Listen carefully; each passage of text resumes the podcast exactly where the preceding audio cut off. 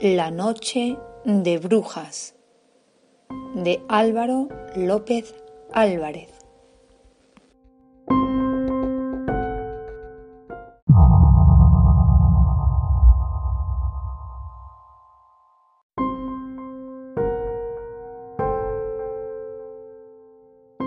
Esta es la terrible historia de una niña llamada Sara y su hermano Jorge, a medianoche decidieron ir a la antigua casa de la señora Margaret, más conocida como la bruja en celo. Según dice la leyenda, la casa estaba protegida por unos espíritus del infierno y brujas. Esa misma noche había luna llena y estaban todas las estrellas esperando la llegada de la bruja a casa.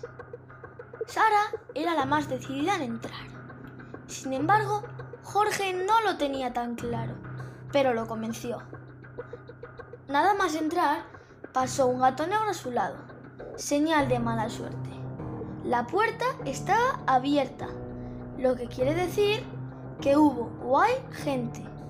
Siguieron adelante y nada más entrar en la casa se escuchó un ¡bang! Se había roto una madera del piso de arriba. Encendieron una linterna para ver y no paraban de encontrarse cuadros de ballenas muertas a su alrededor. Miraron al frente y había una vela negra muy rara que encendieron. Se oyó una voz de la planta de arriba y les llegó un olor desagradable como si alguien hubiese estado haciendo caca durante años. Los chicos subieron para ver lo que era. Se cerró la puerta de repente. Luego se fueron cerrando las ventanas una a una. Entraron tres brujas buscando la sangre de la señora Margaret o de algún humano y los niños salieron corriendo. Apareció su madre con el autobús de clase, pero ya era tarde porque las brujas se habían bebido la sangre de Margaret. La única manera de matarlas era sacrificándose ante Satán.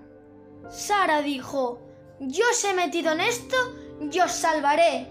Y se tiró al infierno.